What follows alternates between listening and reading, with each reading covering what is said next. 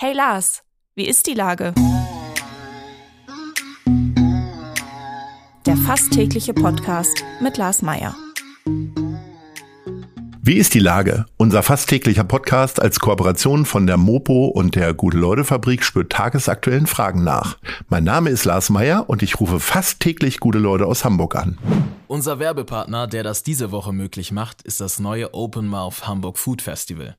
Mehr als 150 Gastrobetriebe, Bauernhöfe, kleine Manufakturen und lokale Bierbrauer laden vom 14. bis 18. September zu rund 200 kleinen und großen Events in und außerhalb der Stadt ein. Alle Infos unter www.openmouth.hamburg.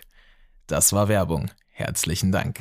Heute befrage ich die Gastronomin und Inhaberin des Restaurants Witwenball, Julia Bode. Ahoi, Julia. Hallo Lars, schön, dass wir uns hier sprechen heute.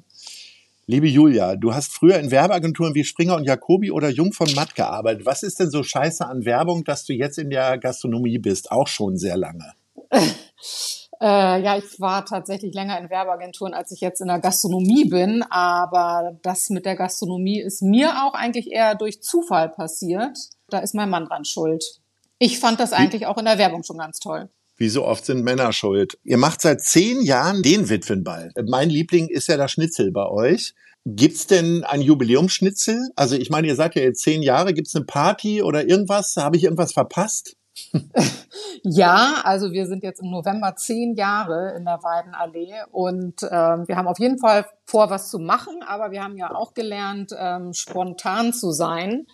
Ähm, und das werden wir auch im November machen. Also ähm, wir haben Ideen, aber es ähm, folgt auch Einladung, aber es ist noch nicht konkret.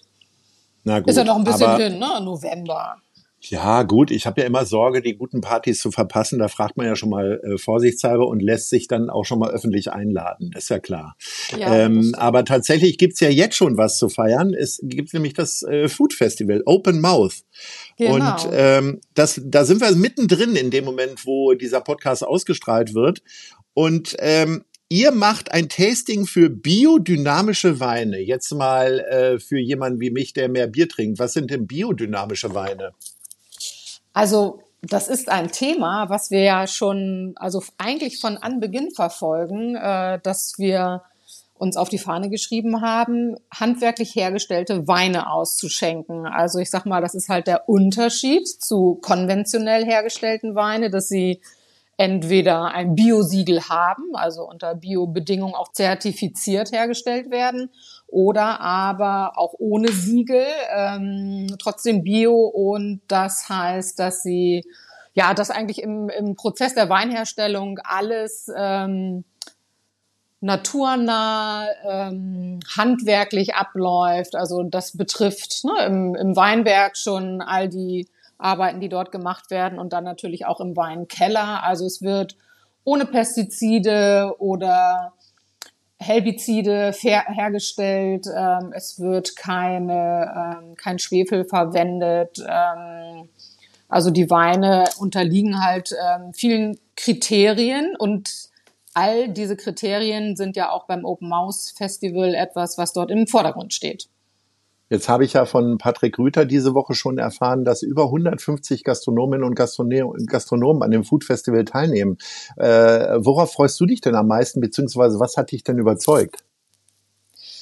Ich habe ganz äh, früh das Glück gehabt zu hören, äh, dass Thomas Sampel oder auch die Christine Siegemund äh, von Food Lab dort was mit ähm, Hamburg Tourismus planen und habe gleich äh, gewusst, dass wir da mitmachen wollen, weil ich finde, so ein Food Festival, das fehlt Hamburg schon noch und dass da die Stadt Geld äh, in die Hand nimmt und uns Gastronomen unterstützt, das können wir ja nicht einfach so an uns vorbeiziehen lassen. Und insofern äh, freue ich mich über jeden, der dabei ist. Ähm, ich habe mir auch ein paar Sachen rausgesucht, an denen ich teilnehmen möchte. Am liebsten würde ich auch am Samstag an Dingen teilnehmen, äh, wo ich aber selber jetzt eine Aktion habe. Also das Programm ist so bunt und vielfältig. Ähm, ich werde auf jeden Fall am Sonntag ähm, beim Yoga for Friends, ähm, da gibt es dann ein Franzbrötchen hinterher teilnehmen und ah. werde im Anschluss auch dort gleich bleiben. Da macht Stefan Paul ähm, zusammen mit dem Kochkontor in der Karolinstraße äh, den längsten Kochbuchtisch, äh, wo die Autoren auch ihre Kochbücher unterschreiben. Und da werde ich äh, schon mal was mitnehmen, was ich habe im Schrank von Stefan und mir das da unterschreiben lassen und bestimmt kaufe ich noch was Neues. Also das scheint ja wirklich eine sehr, sehr bunte Angelegenheit zu sein. Äh, allein die Tatsachen, die du jetzt gerade favorisierst, ja. äh, das ist ein pickepackevolles äh, Programm, was die Herrschaften und Damen sich da äh, ausgedacht haben. Ähm, jetzt war ja die, das habe ich ja auch schon von Patrick gehört, dass die Zeit für die Organisation relativ knapp war. Was würdest du dir denn noch wünschen für nächstes Jahr? Also, man, also Wünsche kann man ja mal äußern. Ähm, also ich habe total viele auf der Liste ähm, Gastronomen, wo ich denke, die sind jetzt vielleicht in diesem Jahr noch nicht dabei, aber die werden im nächsten Fall, nächsten Jahr auf jeden Fall dabei sein oder sollten dabei sein. Ich habe zum Beispiel, hatte ich jetzt von der Berufsschule die Schulleiterin ähm, zu Besuch. Äh, die war Gast bei mir im Witwenball und die sprach mich gleich an und sagte, wir als Berufsschule wollen im nächsten Jahr auch daran teilnehmen. Und das finde ich natürlich auch eine super Sache, dass sowas sich äh, na, wirklich auch durch den Nachwuchs zieht. Also nicht nur äh, die Restaurants, Bars, Kneipen, also oder ne, die Produzenten, Lieferanten, ja, dass sich das durch alle Schichten zieht und äh, Bereiche. Und da habe ich mich natürlich auch sehr gefreut. Also ich habe schon so eine kleine Liste, die ich dann auch den, den Tellerrand Consulting Leuten sicher in die Hand drücken werde, äh, was im nächsten Jahr auf keinen Fall fehlen darf. Jetzt ist es ja so, dass viele mit Essen gehen immer erhöhte Kosten in Verbindung bringen. Äh, das bringt ja auch nicht nur die Inflation mit sich, sondern es ist äh, der gute Service, den man kriegt und so weiter. Gibt es denn innerhalb des Programms genügend Seminare und Veranstaltungen, wo man auch so einfach nur hingehen kann, ohne dass man irgendwie Kleingeld mit dabei haben muss? Es gibt ja im Oberhafenquartier, also im Hardquarter, wie es heißt, auch viele Panel-Diskussionen. Also es gibt auch viele Veranstaltungen, wo ich sag mal, da kannst du wahrscheinlich sogar deine Wasserflasche mitnehmen und musst da vor Ort gar nichts kaufen, aber kannst ähm, dort einfach in dem Forum äh, sitzen und einfach zuhören und ähm, dich berieseln lassen und ein bisschen Info mit nach Hause nehmen, ganz bestimmt. Jetzt ist die Stadt so freundlich und äh, schenkt euch Geld sozusagen, indem dieses Food Festival stattfinden kann. Äh, der Staat wiederum äh, erhöht demnächst die Mehrwertsteuer auf Speisen wieder. Ähm, das hat man ja zurückgenommen äh, während der Corona-Zeit, um euch entgegenzukommen. Ähm, viele Gastronomen sind aber der Meinung, das ist noch viel zu früh. Also naturgemäß hm. will, soll einem ja möglichst wenig immer weggenommen werden. Da hat jeder Verständnis für. Aber warum ist es wirklich Quatsch, die Mehrwertsteuererhöhung?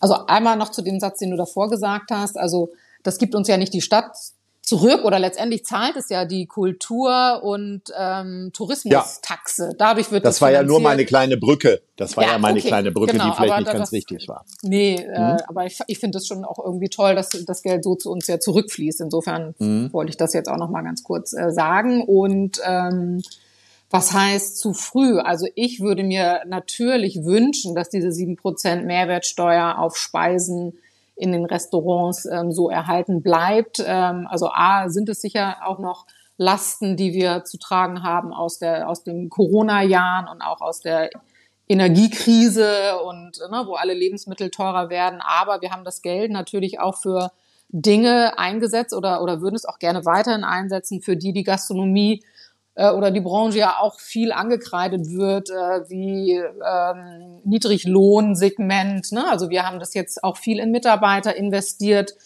gerne investiert, investieren müssen, also nicht nur um auch weiterhin mit diesen gut ausgebildeten Fachkräften zu arbeiten, sondern sie auch weiter noch gut auszubilden darüber hinaus und dass sie in dieser Branche auch äh, bleiben es ist eine Wertschätzung, finde ich, die auch in Deutschland äh, de, dem Essen immer noch nicht ähm, hoch genug angerechnet wird. Also es gibt ja fast alle europäischen Länder, wo es diese verminderten, also unterschiedliche Prozentsätze, Steuersätze schon auch gibt. Äh, da würden wir uns ja eigentlich auch langfristig einfach nur einreihen. Also für mich wäre es nicht nur dass man jetzt sagt, okay, ihr könnt jetzt noch ein, zwei Jahre Luft holen, sondern dass halt dieses Luft holen auch anhalten darf. Also dass auch wir ja die Möglichkeit haben, uns ähm, ja vielleicht das kleine Polster aufzubauen, was ja gar nicht vorhanden war, als der Stecker gezogen wurde, hat man ja erst gemerkt, also wie wie sehr die Gastronomie von der Hand in den Mund lebt, sage ich mal. Ne? Also das, mhm. das muss ja ständig investiert werden, die Geräte, ähm, Also, dass man immer fresh. Naja, das haben ja, das haben aber ja andere Selbstständige auch, sage ich mal. Ne? Und äh, diese Kurzfristigkeit von der Hand im Mund, das, ich glaube, das ist schon eine relativ branchentypische Geschichte. Man sieht ja hm. auch, wie schnell äh, da Firmen auch pleite gegangen sind, wenn mal zwei, drei Wochen kein Geld reingeflossen ist. Ne? Aber das gehört ja eigentlich zum guten kaufmännischen Verhalten dazu, dass definitiv, man auch mit Weitsicht solche Sachen macht. Definitiv. Also ich finde, die schwarzen mhm. Schafe müssen jetzt nicht zwingend dadurch geschützt werden. Nee, aber ich meine, die sind ja also die konnten ja auch schon Corona, würde ich sagen, äh, eigentlich nicht überleben, weil auch da ja. diese Unterstützung, die wir vom Staat bekommen haben, die haben wir ja natürlich auch nur auf echte Zahlen bekommen. Ja. Naja. Also, äh, du findest äh, die Mehrwertsteuerung auf jeden Fall scheiße. Äh, Gibt es denn etwas, was. Nice. Oder Scheiß. Wofür ja. hast du dich entschieden? Ich bin ja eigentlich ein äh, durchweg positiver Mensch und gucke äh, immer sehr optimistisch in die Zukunft, aber ich habe dir trotzdem einen Scheiß mitgebracht.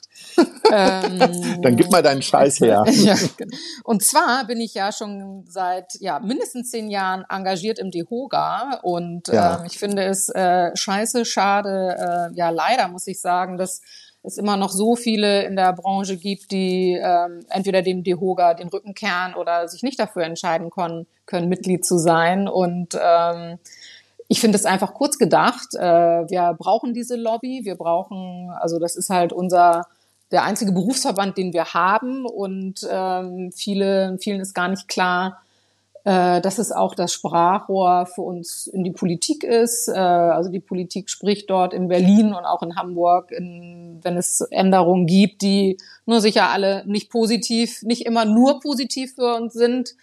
Äh, zuerst mit dem DeHoga, der auch versucht, äh, das in unserem Sinne no, äh, entweder von uns abzuhalten oder so zumindest aufzubereiten, dass es auch für uns verständlich ist, diesen ganzen Bürokratie- und Politikwust, der da mhm. auf uns rüber schwappt. Ähm, und das, ich sag mal jetzt nur das Thema sieben Prozent ist ja auch in der Corona-Zeit ins Rollen gekommen, weil viele gesprochen haben, aber die größten Fürsprecher äh, war doch der Verband, der DEHOGA, und davon profitieren alle, auch die, die nicht im DEHOGA sind. Und ähm, da würde ich mir wünschen, dass wir alle nach dem Solidaritätsprinzip, äh, weil ich bin überzeugt davon, äh, dass wir auch lange diesen Verband brauchen, ähm, dabei sind.